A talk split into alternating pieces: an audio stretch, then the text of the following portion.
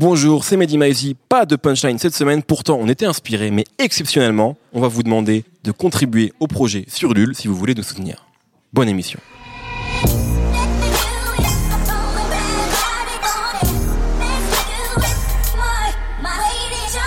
Bonjour, bonsoir à tous, c'est Mehdi Maizi et je suis très heureux de vous retrouver pour un nouvel épisode de No Fun.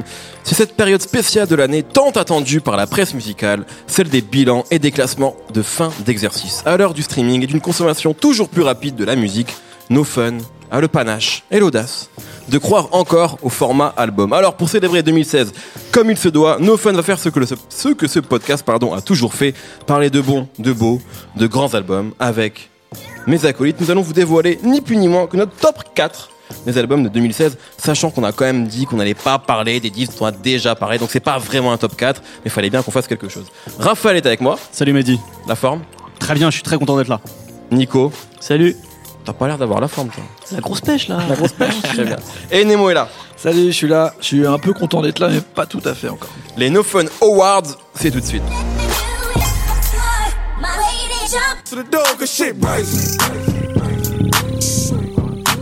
Shit brazy. This shit, nigga, this shit brazy.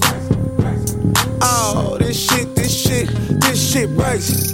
Oh, Lord, oh, Lord. Nigga, this shit brazy. This shit, this shit, this shit brazy. Ever this, but I ever this. We complain about it, gotta find a way, gotta mess Le premier album que nous avons envie de, de distinguer, c'est donc celui de YG. Still Brazy. Et c'est toi, Raphaël, qui voulait en parler. Exactement. Et pour euh, en parler, je vais faire un truc que Nico va beaucoup aimer. Ah, Ah, je suis là. Je vais faire une uchronie. oh non. Qu'est-ce que c'est que ça Une uchronie, c'est imaginer un monde parallèle où il y a, tu vois, par, par exemple, qu'est-ce qui se serait passé si, si Hitler était pas né, tu vois. Bah, on- Ah. Là, on va faire une uchronie. Là, je suis bien là. Imaginez un monde, imaginez un monde où Kanye West serait devenu un père de famille respectable dès la naissance de son deuxième enfant. Il aurait laissé tomber la musique quelque temps, il aurait créé une collection spéciale pour enfants. Et il aurait évité surtout son burn-out post Life of Pablo. Imaginez une uchronie où Beyoncé aurait pris les choses en main avec Jay-Z et son infidélité supposée. Elle l'aurait déclaré un divorce, enfin elle aurait voilà lancé un divorce, il y aurait eu un procès, Euh, elle aurait gagné une belle somme puisque elle aurait été une, femme bafouée par Jay-Z. Euh, Jay-Z qui se serait accroché par une tentative foireuse d'entreprise de streaming, voilà. Et le 12 juin 2015, YG ne serait pas allé au studio, aurait appelé son ancien pote DJ Mustard pour lui demander de rebosser avec lui. Il aurait probablement continué à faire des morceaux plus festifs où il parle des culs des meufs qui font left right left right. Et, euh, et surtout, il aurait évité de se prendre une balle dans la hanche après ce qui ressemble fortement à un coup monté. Mais YG, le 12 juin 2015, s'est effectivement pris une balle dans la hanche dans un espèce de, euh, guet-apens et ça a totalement influencé euh, l'album Still Brazy, qui est son deuxième album. Moi, ce que j'aime beaucoup avec cet album, c'est que il y, a y une- sorte de radicalité en fait, radicalité dans, dans le sens où il y a un vrai parti pris, et un retour à la racine, à ses racines californiennes. Le, son premier album, il s'appelait My Crazy World avec un K. Et en fait, c'était euh, Young Jeezy qui lui avait soufflé cette idée parce qu'à la base, il voulait appeler son album I'm From Bumpton. Alors, pour expliquer un petit peu tout ce lexique, euh, comme euh, YG c'est un membre des Bloods, donc un gang, un gang de, de- de Los Angeles, il y a une espèce de dialecte où ils n'utilisent pas les, les B en fait. Ils n'utilisent pas, les C, pardon. Ils utilisent pas les. C. Les Crips, mec. de- T'es fou, toi. Voilà. Et donc, du coup, il avait, du coup, c'est pour ça qu'il n'avait pas pu appeler son album Crazy avec un C, mais avec un K, au lieu de l'appeler I'm From Bumpton, qui aurait été trop étiqueté gangsta rap, en fait, d'après Jeezy. Donc, il lui a dit, non, tu devrais pas faire ça. Là, il s'en fout. Là, il appelle son album Still Brazy. Là, il s'en fout. Il met un B. Je suis un, je suis un, je suis un membre d'un, gang. J'en ai rien à foutre. Comme si ça, voilà, ça- il voulait faire un espèce de retour aux sources. Et ça se ressent euh, au niveau du son de cet album. C'est euh, c'est beaucoup plus avec des, des grosses basses qui collent, qui ronflent. On on l'a entendu sur le morceau là, Still Brazy. Euh, c'est une basse qui, est- qui vient d'un morceau de funk qui a été beaucoup beaucoup samplé dans, dans le gangsta rap des années so- 90 et 2000, notamment Dr Dre, UGK. Euh, et pour cet album, comme je le disais en fait, il, euh, tout à l'heure, il s'est un peu embrouillé avec DJ Mustard, donc qui était le gros producteur qui l'a lancé. Qui- L'arnaqueur numéro un. voilà, l'arnaqueur numéro un parce qu'il a beaucoup de ghost producers, des, des mecs qui bossent pour lui dans l'ombre. Et là, il a fait appel à un mec qui s'appelle DJ Swish, qui était relativement méconnu, qui faisait des type beats de DJ Mustard, de Young Chub sur son compte euh, SoundCloud. Euh, mais là, euh, il est, il est, ce mec-là, en fait, DJ Switch, il, est- il- il était là le soir où euh, Wedgie s'est pris une balle dans le studio. Et, et je pense que ça a dû beaucoup l'influencer aussi. Il a notamment le produit le morceau qui s'appelait Who Shot Me, qui a été le premier morceau que euh, a enregistré après être sorti de l'hôpital et ça a complètement influencé le reste de l'album. Who Shot Me, c'est juste une ligne de basse. Quelques sons de sitar, quelques sons de piano. C'est très épuré, c'est très sombre et c'est par- parfait. Ça colle parfaitement à la paranoïa en fait de YG sur ce morceau. où Il se demande putain mais qui a fait ça quoi? Qui a bien pu me faire un coup pareil? Et en plus de euh, donc de, de- de faire un retour aux sources sur ce son californien, notamment euh, sur euh, sur tout, tout ce côté un peu Roger Troutman, Parliament, le funk des années 80, euh, sur des morceaux comme euh, comme euh, j'ai oublié le nom, euh, Twist My Fingers par exemple, Ouais. qui est typiquement un son qu'on aurait pu entendre sur euh, Doggy Style, par- qui est produit par Teresa Ouais, Martin. Terrasse. Euh, Votre vieille terrasse, mon petit terrassier. merci Nemo. Ouais, c'est important, faut le dire. Euh, il arrive quand même à garder le, le truc qu'il avait créé avec euh, avec DJ Moustar, c'est-à-dire ce, ce son qu'on appelait la ratchet music. Tu me dis si je me trompe, euh, je trompe Nico. Non, non, c'est bien. C'est la ratchet music. C'est cette espèce de condensé de rap californien avec euh, avec toute l'énergie du hi-fi, de De la euh, de la Bay Area et, euh, et tout le côté un peu flamboyant de- du rap de Los Angeles. Et, euh, et c'est une bonne idée quelque part qu'il ait, réussi à, à finalement réduire cette espèce de son de la ratchet music qui était, euh, qui était très clinquant finalement en mettant quelque chose de beaucoup plus sombre parce que le son de DJ Mustard commençait à devenir euh, peut-être à tourner un peu en rond, on l'entendait partout. Il y avait Iggy Azalea par exemple qui avait fait un tube là, avec, le même son. Euh, et c'est peut-être un signe aussi, c'est qu'en France on commence à entendre des artistes qui font ça comme La Fouine avec, euh, avec son morceau Insta. C'est Mhm. typiquement du DJ, DJ Mustard quoi. Donc là en fait, euh, il, a, il a un peu renouvelé finalement un truc qui aurait pu euh, commencer à devenir très chiant, Ouais. euh, le, la ratchet music. Surtout, il a, il a ramené euh, beaucoup plus de. Enfin, on a- sur Style Brésil, on a l'impression qu'il y a une sirène qui s'arrête pas. Ouais, du c'est début ça. À la fin. Et euh, en fait, il a enlevé ce qu'il y avait dans Crazy Life, les morceaux un petit peu plus de fête, euh, où on entendait Tifly qui faisait plus du RB, enfin, Mhm. Des choses un petit peu plus festives, où là, vraiment, Là, c'est- tout, c'est euh, la guerre des gangs. c'est la guerre et en même temps, c'est pas un album chiant, c'est pas un album. euh, Non, non, au contraire, c'est. comme très enlevé, tu vois. C'est comme très enlevé. Un morceau comme Bull, Boom, euh, Bull co- c'est quand même compliqué cette histoire Bull à la place. Collective. Moi, moi, j'y comprends plus rien, moi. Je suis chaud sur les bébés. C'est un, morceau, c'est un morceau qui aurait pu sortir de All Eyes on Me Tupac, tu vois. Le, Ouais, le- le complètement. beat, euh, le beat, c'est vraiment ça, quoi. D'ailleurs, je pense que c'est ça euh, sur My Crazy Life. Peut-être qu'il y avait plus un environnement à la Dr. Dre, à la Snoop Dogg, Mhm. à la Dog Pound même plus. euh, Il y avait des morceaux, c'était carrément des reprises de Dog Pound. Alors que là, sur Steel Brazy, on est vraiment sur du euh, Tupac 2016 et c'est ce qu'il est en train de devenir en étant, à mon avis, un personnage de plus en plus politique Ouais. avec son fuck Donald Trump. Et justement, j'y C'est viens. ça, c'est ça l'évolution de YG que YG n'avait pas avant, effectivement. Justement, j'y viens, c'est parce que toute cette histoire, en fait, entre euh, bah, ce qui s'est passé aux États-Unis avec euh, toutes ces histoires de bavures policières, de mouvements euh, Black Lives Matter, et ce qui lui est arrivé à lui, il y a une espèce de paranoïa qui imprègne le disque. Et, euh, et c'est une paranoïa en fait qui est nuancée sur tout l'album. C'est-à-dire que sur Who Shot Me, il se demande effectivement qui a bien pu lui faire ça. Euh, sur Steel Brazy, là c'est vraiment le- la, la paranoïa qui lui fait passer à l'action. Il raconte qu'il porte tout le temps une arme, euh, qu'il commence à- qu'il qu'il est prêt à défoncer tout le monde. Euh, Il y, a, il y a sur le morceau I Got a Question, c'est la remise en question de tout. Il se dit euh, pourquoi ma meuf elle est tout le temps en train de me remettre en question? Est-ce que je peux Est-ce que je peux je peux me fier à mes potes? Pourquoi la police elle m'emmerde? En fait, à chaque fois il y a des nuances de, de paranoïa sur tout l'album. Et donc il y a le morceau euh, Steel Brazy aussi avec cette sirène qui tourne en rond comme ça. Euh, on a l'impression d'être dans sa tête. Euh, il est à 360 degrés, il se retourne sur lui-même tout le temps pour voir ce qui se passe. Et l'album est surtout bien agencé en fait, parce que euh, My Crazy Life c'était une journée type de, YG. En gros, il se levait le matin, après il appelait sa meuf pour savoir où elle était, il allait faire un, il allait faire un cambriolage, etc. Et là c'est un peu la même chose finalement, c'est-à-dire que c'est un peu scénarisé. Et pour arriver jusqu'à la fin, sur les trois derniers morceaux, où effectivement il y a le côté un peu politique, c'est-à-dire qu'il y a, il y, a, il y a le morceau Fuck Donald Trump, donc euh, je pense que le titre dit tout. dit, hein, bon, voilà. Le titre dit tout, avec Nipsey Hussle. Derrière, il a le morceau Blacks and Browns avec un, un rappeur qui s'appelle Sad Boy Loco, qui est, un, Très important aussi. qui est un rappeur chicano qu'on entend deux fois d'ailleurs sur cet album, Mhm. où ils font un doigt, où ils font une espèce de doigt d'honneur en commun avec le gouvernement entre euh, entre les, les, les Afro-Américains et les, les Latino-Américains, Qui est signé sur son label d'ailleurs. qui est signé sur son label exactement. Et ça finit sur Police Get Away with Murder, où là c'est carrément euh, voilà euh, la justice américaine nous entube jusqu'au bout. À chaque fois qu'il y a une, il y a une bavure, euh, on se, on se fait entuber. Il y en a marre de ces conneries quoi. Donc c'est pas du gangsta rap bas du front comme on aurait pu vouloir coller cette étiquette en fait à, à YG avec son premier album où c'était très festif où il célébrait le, le- le mode de vie euh, voilà des, des- des gangsters. euh, euh, je me fais de la thune, euh, de l'argent facile, je baisse des meufs, je m'en fous, euh, c'est la fête quoi. Là, euh, là il a, il, il prend complè- complètement conscience de son environnement et peut-être que si c'était pas fait tirer dessus, il serait encore en train de faire des tubes en fait, des trucs pour faire la fête. Peut-être. hein. Et euh, d'ailleurs, les derniers mots de l'album, c'est euh, en gros après avoir énuméré toutes les victimes des bavures, il dit la liste est encore longue et vous vous demandez pourquoi je continue à regarder par-dessus mon épaule. Voilà, c'est les derniers mots de l'album. Tu peux pas, tu peux pas faire plus paranoïaque que ça. Euh, et ça a été, ça a été loin quand même cette histoire euh, de d'engagement politique entre guillemets, sans, sans en être vraiment un, parce qu'il y a quand même les services secrets qui ont appelé Universal pour leur demander de censurer certains mots.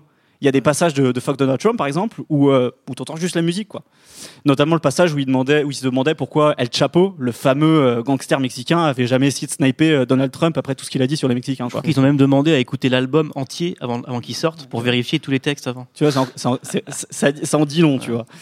Euh, et au final, plus que l'album et la personnalité de YG, ce que, ce que je trouve assez admirable, c'est que là, on, est, on a une espèce de, de génération de gangsta rappeurs californiens. On a une espèce de, de carré d'as, en fait, avec YG, avec Nipsey Hussle, Vince Staples et Schoolboy, Schoolboy Q, qui tous les quatre racontent des nuances de ce qu'est être un gangsta rappeur euh, en 2016. C'est plus, on n'est plus dans Tupac, on n'est plus dans Ice Cube. Ils ont, ils ont des nuances en fait. T'as, t'as Nipsey Hussle qui est le hustler flamboyant, t'as YG, euh, le mec justement qui s'est fait tirer dessus, qui devient complètement parano et qui du coup devient un peu politique. T'as Vince Staples qui lui euh, est dans une espèce de déprime de tout ce qu'il a vécu. Et Schoolboy Q qui est un peu la même, qui est un peu la même chose, qui est, qui est obligé de consommer plein de drogue pour oublier tout ça. Et donc voilà, il y a, il y a toute cette génération là et, et très clairement, ce, cet album de YG, Still Brazy, c'est vraiment peut-être un, un des plus aboutis euh, qui a été sorti cette année sur euh, cette nouvelle scène gangsta rap euh, californienne. Merci beaucoup Raphaël. Donc YG Steel Brazy, c'est notre premier album de l'année. On enchaîne.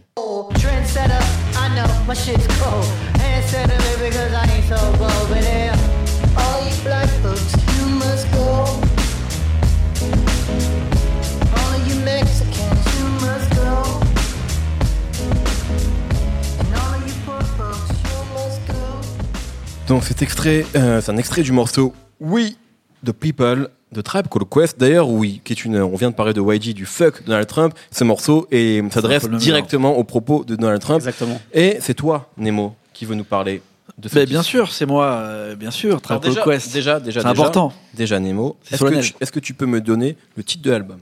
Alors, c'est un peu compliqué. C'est We got it from here. Thank you for your service. Bravo. Qui veut absolument tout dire dans le titre. Et euh, voilà, c'est important quand même. Là, je, je- c'est possible que je pleure hein, quand même, parce que c'est le dernier album de Tribe Called Quest et il est réussi. Je veux dire, dans l'histoire du rap américain, même du rap tout court, qui a pris sa retraite pendant 18 ans, est revenu en ancien combattant, les mecs ont 20 ans de plus, et, fait, et ont fait un album qui veut dire quelque chose à la fois pour leur musique, leur carrière, et à la fois dans le temps actuel de la musique. Mais Nemo, ne pleure pas parce que c'est fini. Souris parce que c'est arrivé. C'est vrai. C'est tout à fait ça. C'est pour ça que je suis radieux et que je suis très content de parler de cet album qui, pour plein de choses différentes, est vraiment euh, à point. Enfin, en fait, même moi, ça fait très longtemps que je rêve de. Je suis un fan de Tribe Called Quest depuis toujours. Euh, On avait d'ailleurs fait un rewind hein, sur leur premier album Tout qui est à fait. disponible sur Tout SoundCloud. Sur... Et, et je et je enfin je pouvais pas rêver mieux comme album parce qu'il est réussi sur plusieurs points. La première chose qui est réussie, c'est que c'est une synthèse totale, comme je l'ai dit, de leur musique depuis le départ. C'est-à-dire que Called Quest était connu pour faire des collages multiples. C'est-à-dire leur premier album, dont on a parlé euh, euh, dans un précédent euh, No Fun, était un collage réussi de toutes leurs influences. C'était les premiers à faire comme ça un mélange de tout plein de disques, des Beatles jusqu'à George Clinton, en passant par les, bien sûr les breaks de, breakbeat de Blue Note qui ont fait leurs grosses références, mais il y avait aussi du Sly Stone, il y avait, c'était le, le premier melting pot total de, du rap, parce qu'avant c'était euh, du James Brown ou euh, des boîtes à rythme mélangées, mais il n'y avait pas un tel collage et aussi et surtout ce qu'ils avaient réussi à faire, c'était comme ça euh, de rendre tout cohérent, facile et intemporel. Là, sur cet album, c'est exactement la même chose. Il y a même carrément des détails sur le morceau N-House où il reprend le scratch de Bonita Applebum au départ. Donc ça veut dire que. Mais c'est incroyable. T'entends le petit scratch, t'es là, Euh, et en même temps, c'est un morceau totalement nouveau qui est pas daté. T'as pas l'impression que c'est euh, comme Pete Rock ou DJ Premier qui vont te refaire les mêmes beats qu'il y a, euh, il y a 10 ou 20 ans, quoi. Pour rappeler Tribe Called Quest, c'est quatre mecs à la base euh, qu'on retrouve en, en intégralité sur cet album. Donc on a Jerobi, on a Q-Tip, on a, c'est marrant de citer Jerobi en premier parce que c'est un peu inexistant. Five Dog, le regretté, et Ali Shahin Mohamed. Ali Shahin Mohamed n'est pas trop présent sur l'album parce qu'il bossait sur la BO de Luke Cage. Donc il a pas trop produit, mais en même temps, on va pas se mentir, Ali Mohamed, il a jamais rien foutu sur, sur les albums de Quest, donc c'est pas vraiment grave. Q-Tip produit l'intégralité de l'album avec des collaborations comme il sait le faire. Et en fait, le deuxième point qui est super intéressant, c'est que c'est un vrai travail d'équipe. Q-Tip a toujours voulu que tout l'album soit enregistré dans son studio et il a dit on n'enregistrera jamais aucun morceau sans que tout le groupe soit là. Donc tu as des morceaux comme This Generation où tu sais même plus qui rappe tellement ça s'enchaîne.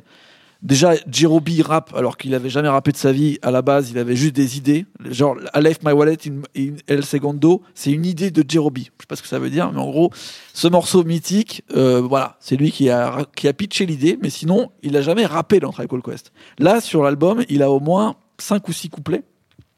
Et souvent, c'est des enchaînements où tout d'un coup, t'entends une rime de Q-Tip mélangée avec une rime de Jerobi mélangée à Five Dog.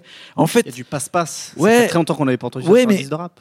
là, comme tu le dis, c'est chiant. On a l'impression qu'on va entendre Cool J-Rap et Big Daddy Kane euh, avec un beatbox et, euh, et des mecs qui vont danser sur la tête. Alors que là, c'est totalement dans, dans l'air du temps. Ça veut dire que le vrai challenge, c'est d'arriver à mettre tout l'historique d'un groupe mythique comme Tribe Called Quest qui a influencé euh, euh, tous les mecs qu'on écoute maintenant. C'est-à-dire euh, Kanye West, là, il fait des cures de désintox ou je sais pas quoi, mais ce mec-là n'existerait même pas s'il n'y avait pas eu Tribe Called Quest.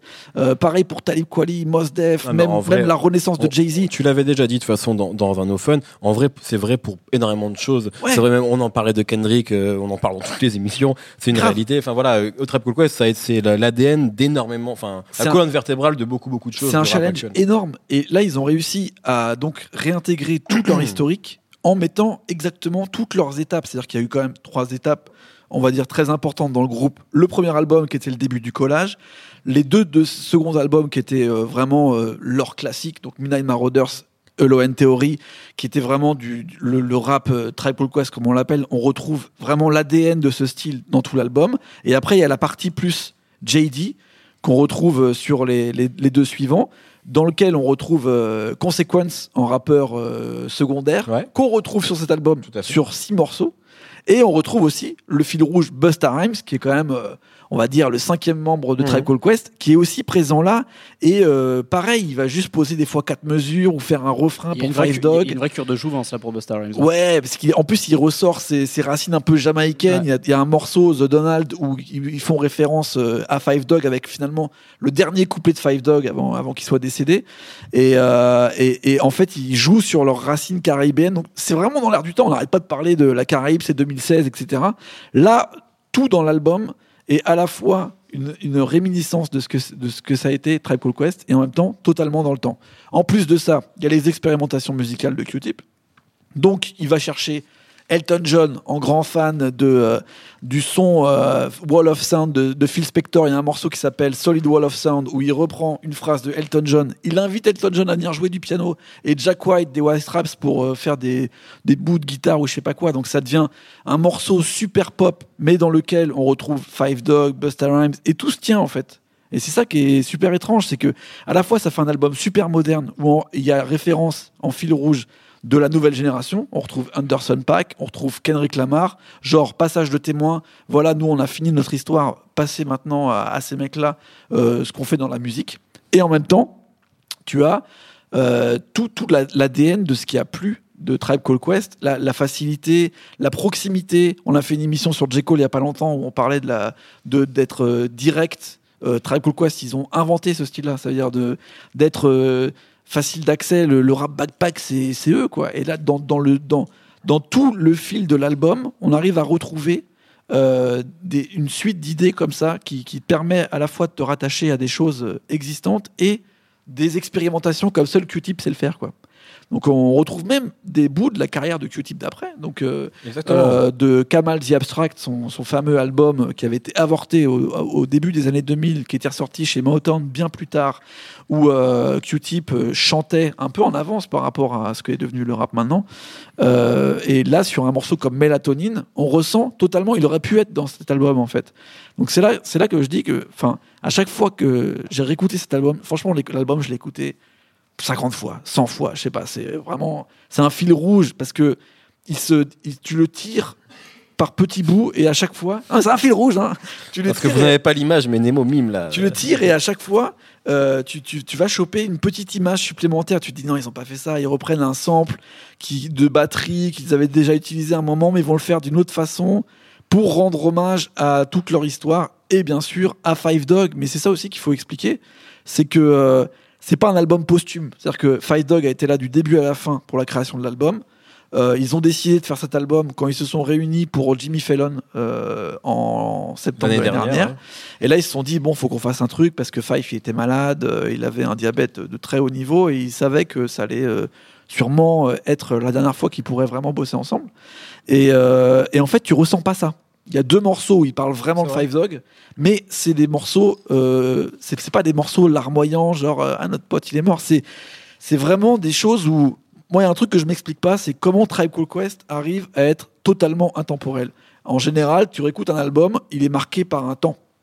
Il est marqué au moins au niveau des sonorités. Tu réécoutes un album de Gangstar de 90 puis de 94, tu peux savoir quelle année il est sorti, comment il est fait. À chaque fois que j'écoute un album de Tribe Called Quest, je sais pas si c'est au niveau de Bob Power, de comment ils ont ré- réussi à, à travailler le son, au niveau du mastering, du mixage, à quel niveau ça se passe, mais c'est intemporel. C'est la, la magie, Nemo. tu l'écoutes maintenant, t'as l'impression que c'est sorti hier. Et des albums comme ça, des groupes de rap comme ça, j'en ai connu qu'un, clairement, c'est Trap Call Quest. Et on pouvait pas avoir de meilleurs témoins, de meilleures façons de faire, surtout qu'ils se placent dans une, dans une, dans une galaxie actuelle euh, de rap super euh, engagé.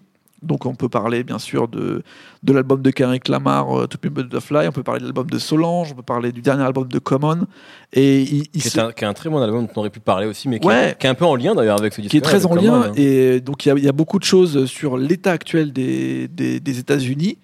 euh, avec euh, ce côté genre bah voilà on a déjà parlé de tout ça il y a, il y a, il y a 10 ans même je pense qu'ils sont encore plus engagés que sur leurs albums auparavant parce que là il y a un discours qui est, qui est un peu plus ancré dans ce qui dans, dans ce qui est là et, en- toujours basé sur la progression et la nouvelle génération. Il y a beaucoup de, de en fait il y a beaucoup d'espoir. Même si le constat il est assez noir sur la société à l'heure actuelle on sent que à la fois ils voulaient faire un dernier album tous ensemble avant que ce soit bah, fini et l'urgence de faire un album à un moment crucial dans le changement euh, social et politique euh, qui arrive aux États-Unis et dans le monde en fait. Donc, euh, comme vous avez compris, hein, c'est euh, pour moi l'album de l'année Ah et peut-être l'album de la décennie, clairement, Euh, parce que ouais non, parce que en fait, je sais là, en l'ayant écouté une première fois, Là, il est en roue libre. que comme les autres, il va être intemporel en fait.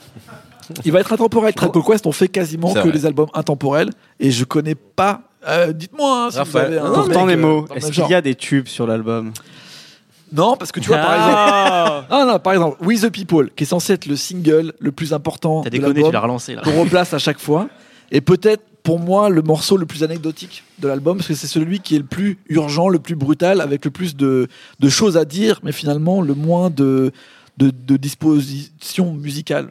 Alors que Solid World of Sound, alors que This Generation, ou même la- le morceau euh, Conrad Tokyo avec, euh, avec Henrik Lamar, avec euh, des, des- des- un solo de, de Jack White, enfin des petits. des- en fait, à chaque fois, tu redécouvres des petits moments, et c'est là que tu vois que Q-Tip, il apparaît qu'une fois tous les six ans, mais à chaque fois qu'il apparaît, il se fout pas de ta gueule. Il a vraiment. Non, mais c'est vrai. Il est Mais- vraiment, il a vraiment fait un truc. C'est pas un mec qui dit bon demain les gars je sors un album.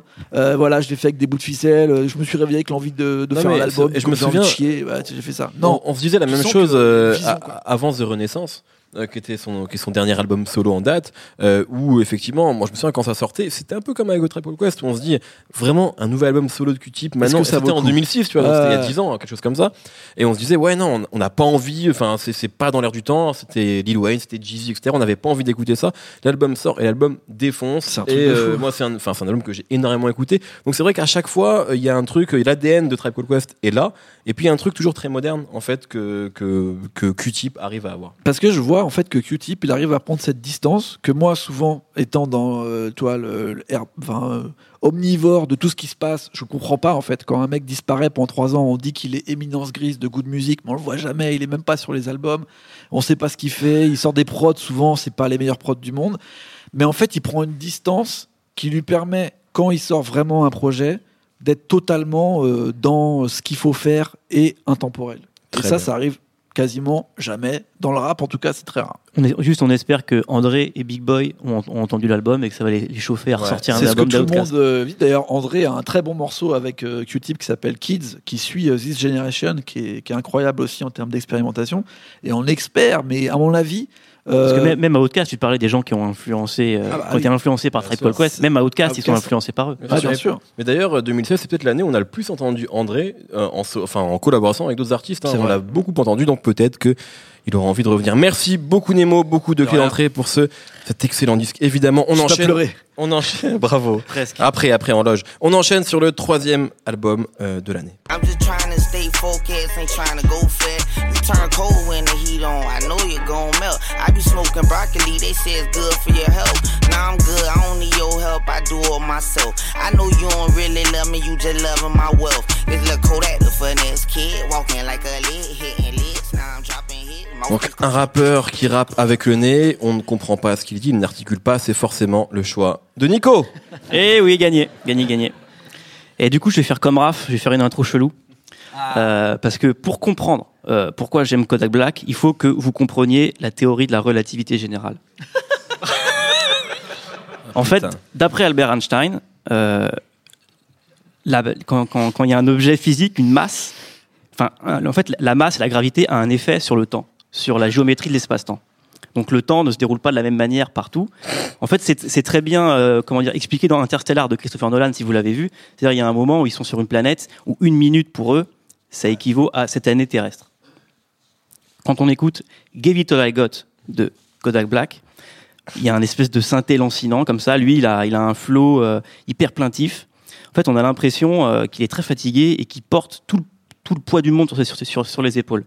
Et tout ce poids qu'il porte sur, lui, ça a eu sur lui le même effet qu'ont les masses en fait sur le temps, à savoir que lui, on a l'impression qu'il n'a pas vécu le temps à la même vitesse que nous. Et aujourd'hui, c'est un gamin qui a, en fait, qui a l'âme beaucoup plus vieille que son corps. Quand on écoute Lil B.I.G. Pack, donc qui est l'album que, que j'ai choisi comme mon album de l'année, euh, Kodak Black, il nous parle des années qu'il a perdues en prison, il nous parle euh, de ses amis qu'il a enterrés, il se demande s'il vivra assez longtemps pour voir son fils grandir, il se demande si les gens comme lui arriveront un jour à se libérer des circonstances et des destins qui sont a priori inéluctables pour eux. Il parle euh, en fait comme un espèce de vieux bluesman euh, du Sud, il parle de sueur, de sang, euh, de larmes, comme s'il avait, il avait vécu plusieurs vies. Sauf que ces chansons, il les a écrites entre ses 16 et ses 18 ans. Donc à l'âge où normalement on commence la vie, lui, on a l'impression qu'il en avait déjà vécu trois ou quatre. Sauf que c'est un, enfant, c'est comme ça, et il va avoir ce regard de gamin en fait sur sur cette vie pourtant d'adulte, à savoir qu'il va toujours chercher le jeu en toutes circonstances, il va chercher euh, l'horizon positif quoi qu'il arrive, euh, toujours le, en fait tout ce qui est favorable. Un bon exemple, c'est le morceau Later sur l'album, où en fait il nous raconte la prod, euh, c'est c'est limite un, un truc de dessin animé. Lui, il fredonne comme si c'était une comptine, et il nous raconte à quel point il est heureux d'avoir reçu une lettre, sauf que c'est d'un ami qui est, en, qui est en prison. Donc c'est une situation initiale qui est horrible, c'est-à-dire c'est un enfant qui est en prison, mais lui, il décide d'en parler de manière hyper joyeuse et d'en faire un truc, c'est ça, hy- hyper joyeux. Ça, c'est tout lui en fait. Systématiquement, c'est un espèce, de Denis Lamalisse en fait, qui transforme toutes les situations, même, catastrophiques, en truc, euh, en blague en fait.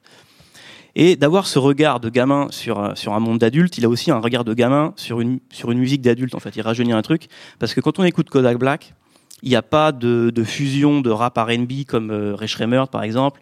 Il n'y a pas d'autotune comme Future. Il n'y a pas de triplet flow euh, comme, comme Migos. Ça va être euh, des espèces de petits, de petits coassements, des fredonnements un peu faux, des, ils chantent très faux, euh, c'est comme ça. hein Ça marche Euh, pas. ça marche pas. Mais voilà, mais c'est, c'est, c'est- ça rajoute en fait son- côté bluesman en fait, de mec qui veut nous raconter une histoire de manière très naturelle. Il rappe comme s'il respirait, comme s'il débarquait. Il veut nous raconter un truc. C'est juste qu'il met tellement d'émotions dedans, et mais que ce soit de la joie ou de la mélancolie, qu'il, est obligé en fait de se mettre à rapper et à chanter pour nous le raconter, parce qu'en en le racontant normalement, il, arri- il y arriverait pas. Et euh, je disais euh, rap d'adulte aussi parce que en fait, son- du coup, le rap qu'il fait.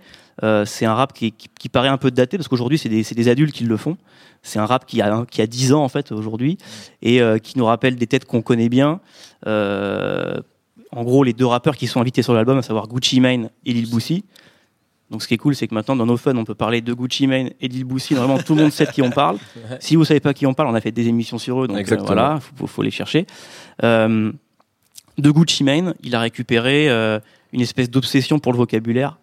Genre, il parle de, brocoli, de filet mignon, de moette, euh, de d'haricots verts, des mots que t'as pas l'habitude d'entendre dans les chansons. Et lui, il va les transformer en espèce de tourbillon euh, d'allitération et d'assonance pour t'emmener dans des trucs. Tu comprends plus rien ce qu'il raconte, mais t'es emmené. C'est hyper funky en fait des fois tellement il t'emmène loin.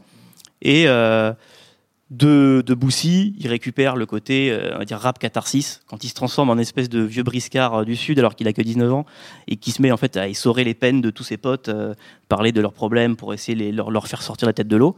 Il a récupéré ça de Boussy.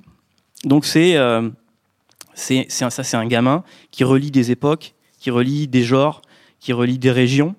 C'est hyper fort en fait. C'est euh, moi ça fait longtemps que j'avais pas été impressionné autant. Enfin, si il y a eu Young Thug en fait, en- mais qui est dans un style complètement différent, qui est pour le coup hyper moderne. Mais là c'est vraiment un gamin. T'as l'impression d'entendre euh, un, un Scarface, un un, ben, un Gucci Mane, un Boussy, donc des mecs qui aujourd'hui sont, sont, sont, sont pèsent lourd en fait, Ouais, qui sont des légendes, alors qu'il a que 19 ans et euh, qu'il a peu de projets derrière lui, qui, qui rappe depuis finalement pas, forcément pas très longtemps vu son âge. Et euh, il, il est tellement charismatique que il peut que euh, devenir une, une vraie légende en fait du rap à mon avis. Alors il aura pas de succès euh, euh, Grand public. grand public mainstream à mon Il a avis. peur il de a- rappeur, ça. Il a quand même eu. euh, moi, moi, j'ai eu l'impression, j'avais fait, je crois, on avait déjà discuté ailleurs sur un autre média, je ne sais pas. J'avais un peu comparé Lockjaw, qui est donc le, le Ouais. morceau euh, de, de French, French Montana, avec Kodak Black, un peu à About de Money de Tia et Young Thug. C'est-à-dire Ouais. que c'est le moment où euh, Kodak Black devient, non pas pop, faut pas déconner, mais en tout cas, euh, est, découvert par beaucoup plus de monde, y compris dans le rap, sur le morceau d'un autre. C'est-à-dire Ouais. que About de Money, Ouais, c'est le morceau de Young Thug, et Lockjaw, franchement, c'est le morceau de Kodak. Black. Quoi. Mais en fait, euh, et en plus aujourd'hui, et euh, c'est pour ça aussi que je prends cet album-là parce que dessus il y a Gucci Mane et Boussy et que c'est deux personnages importants de l'année, je pense aussi, Mm. et que avec ce qui est arrivé à Gucci Mane aussi, parce que je voulais aussi en parler là, on prend prend l'occasion pour en parler. Il, en fait, il, il a ouvert une porte là, Gucci Mane, c'est-à-dire qu'il est revenu. euh, il a changé complètement en fait euh, l'image qu'il avait. C'était un mec qui était infréquentable. C'était euh, un mec euh, qui, sur un coup de tête, pouvait taper quelqu'un, partait en prison tous les tous les quatre matins, qui vraiment personne voulait travailler avec lui dans les dans, dans le mainstream en fait. Par exemple, c'était c'était impossible d'imaginer une collaboration entre Common et Gucci Mane il y a ne serait-ce que C'est deux ans ou trois ans. Aujourd'hui, ça existe. Mm. Et en fait, il a, en devenant euh, respectable, Gucci entre guillemets, ou en tout cas en étant, en étant accepté, je pense qu'il il a peut-être permis à des mecs, effectivement comme Kodak Black, qui il y a quelques années euh, aurait été aurait eu un espèce de plafond, plein fond de verre impossible à passer. Il serait resté en gros euh, des rappeurs de rappeurs comme dit Nemo, c'est-à-dire des mecs avec des, des, des- comment dire un- beaucoup de fans qui sont qui sont cultes en fait dans leur région ou pour les fans de rap, mais qui qui percent jamais euh, cette espèce de de barrière qui est le mainstream en fait. Aujourd'hui, grâce à Gucci Mane, je pense que ça va être peut-être être possible. Et Mm. effectivement, il y a ce morceau Lockjaw, donc qui était sur l'album de, de French Montana, Qui n'est jamais sorti. qui est finalement sorti, mais qui était, finalement sur une mixtape déjà à la base. Ouais, hein, ouais, ouais. Et euh, en fait, French Montana, son grand, son grand talent, ça a toujours été de mettre la lumière sur les autres, d'utiliser la force des autres. C'est plus un DA qu'un vrai rappeur. C'est est, DJ Khaled qui rappe quoi. c'est exactement ça. Et de toute façon, il a, un peu- il a d'ailleurs un peu ce rôle-là dans les labels déjà. C'est un mec qui est très fort pour choisir les productions et les rappeurs. et là, il a, déjà. il a ce single avec, euh, avec Kodak Black, qui, n'est pas sur l'album de Kodak Black, mais qui est peut-être une des meilleures chansons de l'année. Euh, qui est, euh, il paraît qu'il y a un bon résumé. Si d'ailleurs, si on veut découvrir Kodak Black, c'est peut-être bien de commencer par Lockjaw. C'est en gros, c'est euh, une prod qui est un peu de cloud rap, on va dire. C'est très, très éthéré, très léger. Et euh, il y a un refrain où Kodak Black nous dit euh, Je vais être compliqué à comprendre parce que ma mâchoire n'arrête pas de se bloquer. Donc il répète ça en boucle, c'est très drôle. En même temps, et en fait, il fait référence au fait qu'effectivement, comme disait Mehdi au départ, comme il, parle un peu dans sa barbe, euh, il, est- très pâteau quand il parle, on comprend pas ce qu'il dit. En même temps, il fait référence à sa consommation de drogue excessive qui fait qu'il a sa, il a sa mâchoire qui, qui coince. Et en même temps, c'est un espèce de euh, Stop Snitching 2016. C'est-à-dire, euh, si la, si la police m'interroge, eh ben, je leur dirais, j'arrive pas à parler. Donc, euh, il, a, il, a, il a plein de petits trucs comme ça qui sont hyper fun. Et euh, voilà, enfin là, je, là, je suis en boucle parce que je pourrais en parler pendant des heures, mais Ah, Mais d'ailleurs, euh, alors je vais donner une info qui est pas trop en lien, mais c'est pas grave. T'as dit il y a quelques années on n'aurait pas pu euh, imaginer quelque chose entre Common et Gucci Mane. Et je vais encore parler de Kendrick sur euh, le EP Kendrick Lamar sorti en 2009. Il avait une phase où il disait je suis la combinaison entre Gucci Mane et Common. Vous allez pas me comprendre, mais en gros moi je me comprends. Ah, c'est clair. peut-être que c'est Ouais, Kodak Black finalement. Non, Comme quoi que Kendrick Kendrick, Lamar, il avait vu un truc. Et ben voilà, Il- en, Ouais. en plus d'être le meilleur, il voit le futur. Non, mais c'est vrai. Et ouais, bah après, euh, pour terminer sur Kodak Black, euh, il a par contre ce mauvais côté qu'ont ces rappeurs-là, c'est-à-dire d'avoir une vie euh, personnelle qui est compliquée. Un- ouais, c'est le mot est faible. C'est-à-dire que effectivement, à seulement 18 ans, il a déjà fait énormément d'allers-retours en prison et, Il en a encore fait un cette année. et là, il vient de sortir et il va y retourner. Là, il y retourne là, là, et pour des affaires en plus qui sont pas drôles et qui, enfin, qui, en fait, t'as pas envie de le soutenir en plus pour, Ouais. pour, pour- pour ce qu'il a fait. C'est compliqué, c'est que des fois, on s'amuse entre guillemets. Enfin, en fait, il y a souvent des campagnes pour, euh, Ouais, les pour soutenir les rappeurs. Free Free Gucci, hein. Free. Il y a eu Free Kodak. Aujourd'hui, c'est compliqué en fait de faire Free Kodak. M- Je l'adore. Je, je, je le dirai jamais, par exemple, parce que voilà. Et du coup, je pense que peut-être que ce qui, va, ce qui mettra un stop à sa carrière, ce sera ça. C'est que c'est un mec euh, qui a des soucis avec la loi. Hmm. Ça a et été un peu le cas pour Gucci aussi. hein. De toute façon, ce cas- ces, allers-retours ont, Ouais, ouais. ont- ont été un frein. En tout cas, merci beaucoup Nico. Lil B.I.G. Pack et notre troisième album de l'année. On va rapidement enchaîner sur le quatrième. Depuis je fume pour l'oublier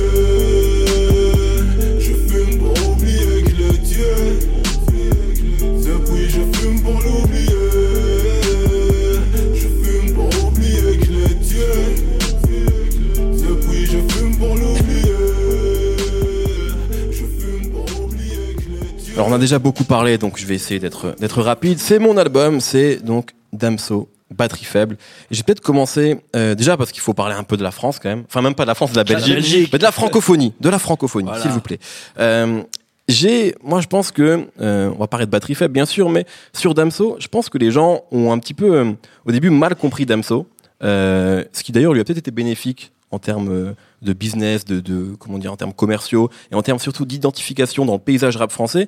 Mais comme il a rapidement été signé euh, par Booba euh, au sein du 9-2i, il a été présent sur la compilation Au avec le morceau Poséidon. Très rapidement, les gens, et d'ailleurs même Damso en parlait dans les interviews et disait qu'il comprenait cette comparaison, mais très rapidement, les gens ont vu en Damso un nouveau Caris. Euh, ou une de ces nouvelles têtes d'affiche finalement qui allait faire de la trappe et qui allait faire une trappe euh, efficace, peut-être générique, euh, mais qui n'allait pas vraiment se différencier de ces autres têtes d'affiche.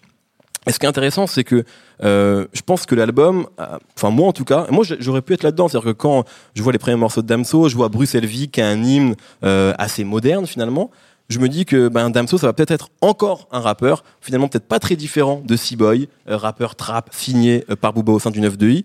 Je me dis bon, que ça va être cool, que ça va être efficace, mais que ça ira peut-être pas beaucoup plus loin que ça.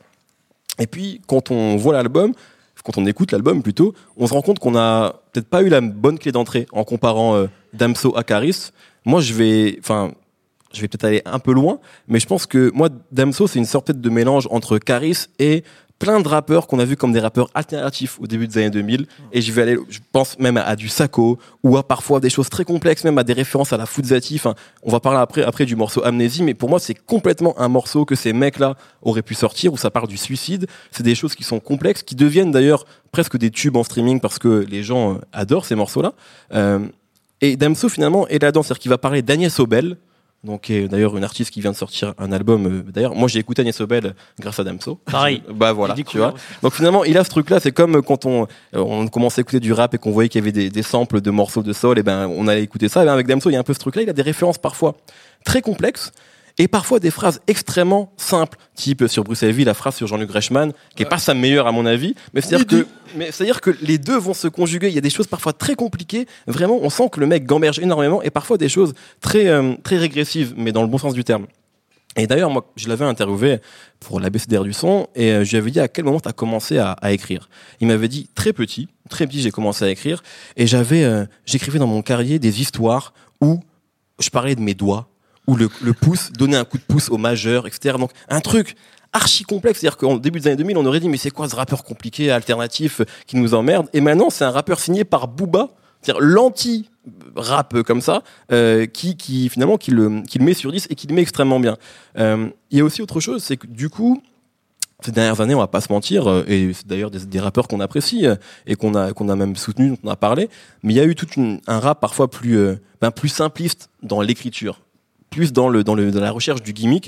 Et je trouve que Damso, il arrive à allier ça, Bruxelles Vie par exemple, on a pendant des mois, Nemo, on n'arrêtait pas de dire V, on, on f- on passait notre temps à, à dire ça, Ouais, c'est et en même c'est temps des gimmicks faciles, quoi. des gimmicks faciles et en même temps une écriture qui est riche et qui est vraiment complexe. Et mine de rien, euh, qu'est-ce qui, à mon avis, qu'est-ce qui fait qu'on va vraiment revenir vers un album? Soit euh, c'est c'est Quavo de Migos et donc c'est archi efficace tout le temps, ou soit c'est vraiment très bien écrit on se prend une claque. Et moi, je me suis vraiment surpris à revenir énormément sur batterie faible. Euh, L'album sort et je me dis que c'est très bien. Et puis voilà, j'écoute d'autres choses parce que je suis dans l'actualité, mais j'y reviens toujours. J'y reviens vraiment toujours. Et, euh, et je, pense que c'est là où Damso est peut-être un petit peu salvateur euh, dans le paysage rap français, c'est qu'il propose vraiment autre chose. Avec là, il a donné une, interview récente à Radio Nova. Et on lui disait, oui, qui, est- qui t'a influencé? Je dis, pas grand monde, mais il y a un morceau de DC's. Et il sort un morceau de DC's qui était sur une mixtape que, dont j'ai oublié le nom, qui est sorti, je crois, entre son, le premier et le deuxième album de DC's, donc un truc vraiment pas connu. Euh, et il cite DC's. Il cite pas. euh, je pense qu'il a plus écouté DC's que Booba, moi, Damso, réellement, dans, son, dans, sa, dans sa formation de rappeur. Et c'est intéressant de voir que finalement, une des nouvelles têtes d'affiche du rap français, c'est euh, bah, un rappeur qui fait pas que de la fast-food musique. Je dis ça de manière un peu péjorative, mais moi, j'adore parfois ça.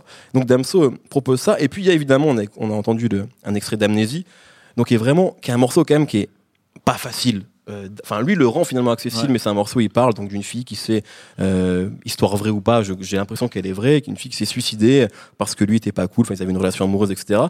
Et ça faisait longtemps, vraiment, enfin moi que j'avais pas entendu un morceau de rap français qui traitait d'un sujet aussi Ouais. sérieux sur un album autant attendu et de manière aussi juste. Vraiment, ça devient, ça devient une grande chanson. Le clip qui est sorti et qui l'accompagne. l'a- Il l'a dévoilé euh, quasiment à la fin. C'est-à-dire que c'était genre un peu la surprise du chef. Ouais, genre ouais. les mecs, j'ai un morceau qui va tuer le truc, mais je vous le garde euh, quasi au final. Exactement. Bah, D'ailleurs, nous on avait reçu quelques albums euh, en tant que, enfin pour préparer les interviews, quelques morceaux pardon extraits de l'album pour préparer les interviews et il y avait pas Amnésie. Non. Et finalement, plein de rappeurs auraient euh, complètement capitalisé là-dessus, auraient Ouais. envoyé ça à tous les médias avant pour leur dire regardez, j'ai le morceau qui va changer le truc. Et lui, bah pas du tout. Euh, D'ailleurs, euh, euh, c'était pas un album pour lui. Hein. C'est-à-dire qu'il expliquait à plusieurs reprises qu'il a pensé ça comme pensé ça pardon comme une mixtape et que c'est le label qui a entendu le truc qui lui a dit non non. Ça, c'est ton premier album. C'est pas une mixtape, c'est pas un street CD, c'est pas ce que tu veux. C'est ton premier album. et Lui, il pas voulait le- continuer. hein. Et c'est pas le seul morceau comme ça. Moi, je pense à Graines de Sablier, par exemple, Bien sûr. qui parle du temps et de la mort, notamment de sa mère. Euh, c'est pareil, il y a, y y tout un truc où au début tu crois qu'il va te parler, de, il va te faire une espèce de morceau trap de base où il te parle de, Exactement. parce qu'il parle beaucoup de sodomie, donc il parle. Il commence, il commence C'est à vrai. parler d'enculer des meufs. Et en fait, euh, en fait, non, il a une vraie réflexion sur le fait que lui, euh, il passe sa vie à faire des choses futiles et euh, il se retrouve d'un seul coup à penser à sa mère qui, qui risque peut-être de mourir un jour ou l'autre. Donc, il y, a- y plein de comme ça de, de, de contre-pieds en fait qui sont très très forts chez Damso. Et puis, c'est un putain de rappeur quoi. Il a un flow, il a un flow assez Ouais, exceptionnel. Exactement. Sur des morceaux comme Bruxelles Vie ou Débrou- moi c'est Débrouillard. Je trouve que Débrouillard c'est un tube assez incroyable. euh, dans son flow, dans, dans, dans, dans les, dans les punchlines qu'il peut sortir, il, a, hum, il est très polyvalent en fait comme mec. Exactement. Et il est jamais redondant sur un morceau. C'est-à-dire qu'il n'y a, y a pas- il y a pas un flow par morceau. Il switch sans arrêt. Mm. Et en fait, on se rend pas forcément compte parce que c'est fait de très- de manière très subtile. C'est pas, c'est pas un mec qui fait une démonstration. Non. Il le fait quand ça sert, quand ça sert la chanson, en Ouais. fait. Et puis c'est c'est l'anti, euh, enfin, ça veut rien dire ce que je veux dire, mais c'est un peu l'anti-rap. C'est-à-dire que typiquement Amnésie, ça aurait dû être un morceau euh, compliqué, lourd, Ouais. euh, Avec du piano. peut-être un peu chiant, Ouais. mélancolique, etc. Et moi, franchement, d'ailleurs, parfois, je me surprends à le chanter, alors qu'on parle quand même d'un sujet extrêmement douloureux. Ouais. C'est-à-dire qu'il arrive justement à ramener de la mélodie dans tout ce qu'il fait, euh, et c'est, il est très jeune, quoi. C'est un premier album, et mais je pense qu'il a vachement mûri tout ça. Il le dit d'ailleurs hein, en interview, c'est que euh, voilà, lui, il a vraiment commencé à rapper sérieusement à partir du moment où il s'est senti prêt, et ça se ressent. C'est-à-dire qu'on sent vraiment. C'est ce qu'avait dit Oxmo, je crois, pour Opéra Puccino. Il avait dit, j'ai mis 23 ans ou 24 ans à écrire mon premier album, euh, l'âge qu'il avait en tout cas sortie. Et on sent vraiment ça chez Damso, c'est-à-dire que il a vraiment mis, bah, c'est toute sa Ouais, vie mûri, qu'il y a ouais. dedans. Ouais. toute son écriture et tout, elle est, elle est, elle est à bout pour euh, vraiment sortir le projet. Mais ça, c'est vrai que c'est clair. c'est- Damso, c'est son année, euh, c'est son temps en fait. Il est arrivé pile au moment de, de maturité, au niveau musical et au niveau d'écriture. C'est le moment pour qu'on découvre Damso. Quoi. Après, il faut voir ce qu'il va en faire. Parce que tu vois, Opéra Puccino, tout le monde a. Après, la carrière d'Oxmo a été. euh, de, de- Ah bah, c'est les trompettes après. hein, c'est- Non, mais c'est parti dans tous les sens. Il y a eu. L'amour est mort d'abord, choses. un espèce d'album maudit. euh, Ouais, Il y a eu plein de choses possibles et imaginables. Donc Damso, tu La voir. comparaison avec Oxmo, elle est, à mon avis, euh, elle est pas hum, innocente non plus parce que Damso, on sent qu'il a un truc parfois un peu chanson française, pas uniquement rap. Et Oxmo l'a eu d'auteur- dès le un début. truc d'auteur, un truc ouais. C'est-à-dire qu'il pourrait écrire pour d'autres gens, mais il pourrait même transformer sa musique. Et après, effectivement, où est-ce que ça va aller? Est-ce que ça va aller vers des choses à la Oxmo ou pas du tout? Euh, Ou est-ce qu'il va justement être peut-être le premier à concilier un petit peu un truc rap et un côté euh, chanson française, mais sans perdre vraiment l'ADN de début? surtout C'est que là- assez inédit. Ouais, je pense surtout que la, la chance qu'il a par rapport à Oxmo, c'est qu'Oxmo avait été un peu catalogué à son départ, genre euh, storytelling, Ouais. mafieux et tout ça, et qu'après, quand lui, il a voulu sortir de ça, bah, le public l'avait tellement étiqueté qu'il y avait que des déçus. Alors que Damso, là, il prend déjà tout le monde à contre-pied au fur et à mesure. Les gens qui Ouais. l'ont découvert avec des brouillards Exactement. sont pas dans le même esprit que ceux qui l'ont découvert avec Amnésie, donc ils vont pas avoir forcément les mêmes facettes et donc ils- pour l'instant on sait pas qui est exactement Damso. On voit juste qu'il y a une possibilité qui est quasiment infinie, qui peut aller de 50 Cent à Fuzati comme tu as dit ou à de la chanson française et euh, donc tout dépend de ce qu'il va vouloir faire euh, et avec qui sur les sur la sur la prochaine quoi. Très bien. Ce qui est intéressant aussi c'est que c'est un producteur. Ça c'est Exactement, c'est- ça, c'est assez fou quand même. D'ailleurs, exactement. Comme beaucoup de gens en Belgique. C'est vrai. Parce que j'aime parler de la Belgique, voilà. C'est vrai. Euh, je vais demander ma naturalisation. Euh, rapidement, messieurs, un autre album de l'année. Je crois que je vous l'avais pas demandé, mais c'est pas grave. Ah. Et, et plutôt, essayons de le faire en lien avec ce que vous avez dit. Toi, je pense que c'est tout trouvé, Raphaël. Bah moi ça va être Nipsey Hussle facile. qui a sorti une mixtape qui s'appelle Slow Sound Boy 2. Alors en fait Nipsey Hussle donc c'est un rappeur de Slow Sound qui est alors je sais jamais si c'est des quartiers, des villes qui font partie de communautés urbaines, j'en sais rien. C'est le bordel Los Angeles, c'est une grande voilà, plaque de ça. béton. euh. Bref, Béton, euh, béton, il y a la mer quand même. oui c'est vrai. Ah, on n'a pas le temps. hein.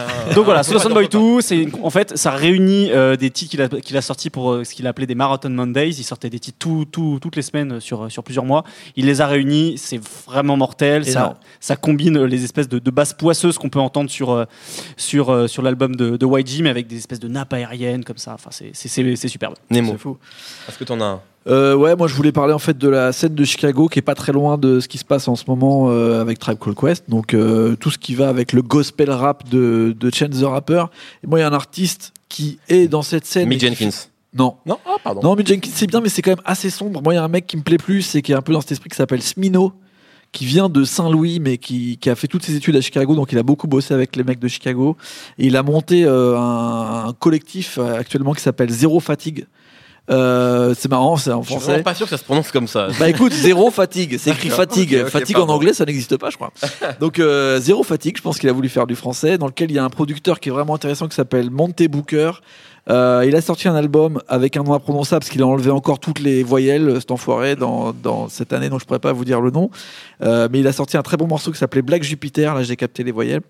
Euh, il y a pas très longtemps. Et il est censé sortir un album l'année prochaine qui, à mon avis, sera à la croisée de Chance the Rapper et peut-être euh, tous euh, les mecs euh, qui font Selection, donc Ketranada. On va dire entre Chance Ok. the Rapper et Ketranada. Smino, c'est important. Smino. Nico, rapidement. On est obligé de le citer quand même, parce que c'est en vrai, c'est l'album de l'année. Même si on, on a, on a pu Kanye le détester, c'est ouais, Kanye West, Aïe, aïe, aïe. Life of Pablo. Kanye West, c'est le personnage rap de l'année. Mais comme chaque année, j'ai impossible. l'impression. Ouais, mais Comme cette année année, particulièrement, c'était impossible de passer à côté. Et là, il a passé un cap qui est quand même incroyable. Enfin, le mec, Ah, il, Trump, commence l'année en faisant un album qui est complètement branque, qui sort jamais, mais en même temps qui sort et c'est le bordel. Et il finit l'année dans le bureau de Donald Trump. Franchement, là, c'est la quatrième dimension. Tu vois, c'est ça où. C'est fou. Il a sorti probablement des morceaux de l'année avec Ultra Light Beam, qui est Ouais, quand même mais- assez Et en plus, Et qui voilà. est nominé. The Rapper, les mecs. Non, mais en vrai. Ultra Light Beam, c'est génial. Real Friends, c'est génial. 30 Hours, c'est génial. No More Parties in LA. En fait, l'album, il est chambé. Je, Ultra le je réécoute tout le temps. West. Ultra Labim nommé d'ailleurs pour le Grammy de la chanson de l'année. Ce serait bien que, que, le, que, que le morceau l'ait. Euh, moi, je vais rapidement citer. Bon, je vais rester en Belgique avec Caballero et Jean Jass avec l'album Double Merci Hélice. beaucoup. euh, que j'aime énormément et d'ailleurs le, le 2 se prépare. Merci beaucoup, c'était un grand merci beaucoup d'ailleurs, voilà, comme Caballero et Jean Jass. Voilà. Merci à vous, merci à Raphaël pour cette merveilleuse année 2016. Merci, moi j'étais très content de la partager avec vous. Ah, On a parlé de plein d'albums que j'ai adoré en plus cette année. Je sais que plus ça va et plus tes cheveux sont, sont brillants. C'est vrai. soyeux, je dirais. 2016 Soyeux. c'est vraiment l'année où t'as passé un cap. J'ai toi passé un aussi. cap de ouf. Ouais, comme La- Kanye La West. soyosité. Ouais. Comme Kanye West. J'ai j'ai mu- tu sais, j'ai muté comme les mecs dans Dragon Ball Z. C'est Bah ça, voilà, c'est ça. ça. Transformé. Nico, bravo. Non, bah, bravo à toi. Non, non, surtout. Non, belle année. Belle année. Belle année. Nemo, bravo. Bah oui, toujours là. Bon, bah, moi, voilà, c'était une bonne année aussi 2016. comme ça, marré, mais- hein, on a mais fait des blagues. Hein. Mais oui, mais toi c'est toujours. T'es Ah toujours, bah, constant, toujours là. constant, on Mais est là, on c'est- est là. Comme Tribe Quest, intemporel. Exactement, c'est notre Q-tip. Euh, merci bien. surtout euh, à toutes les personnes qui sont là, d'ailleurs, ce soir. Merci ça à vous, qu'on voit très, pas. Très, hein. plaisir. Et vraiment, c'est- plaisir. Hein. c'est Bonne toujours, année. un- toujours un plaisir de voir qu'à chaque fois qu'il y a des événements comme ça, vous êtes là. C'est pas normal pour nous qu'il y ait des gens qui viennent nous voir parler de rap en 3 heures. Enfin là, il est genre 23h26 et vous êtes là et ça fait vraiment très très plaisir. Euh, donc bonne année à tous. Le projet Binge Audio se met en place. Donc si vous voulez euh, bah, y contribuer, c'est avec évidemment un grand grand plaisir. Nous on revient en 2017. On va prendre quelques vacances, mais pas longtemps, promis pas longtemps. Et on revient en 2017. Euh, ben voilà, merci à vous. Écoutez du rap, mais pas trop parce que ça rend débile. Regardez-nous. Et, euh, et on se retrouve ben, très bientôt. Merci beaucoup.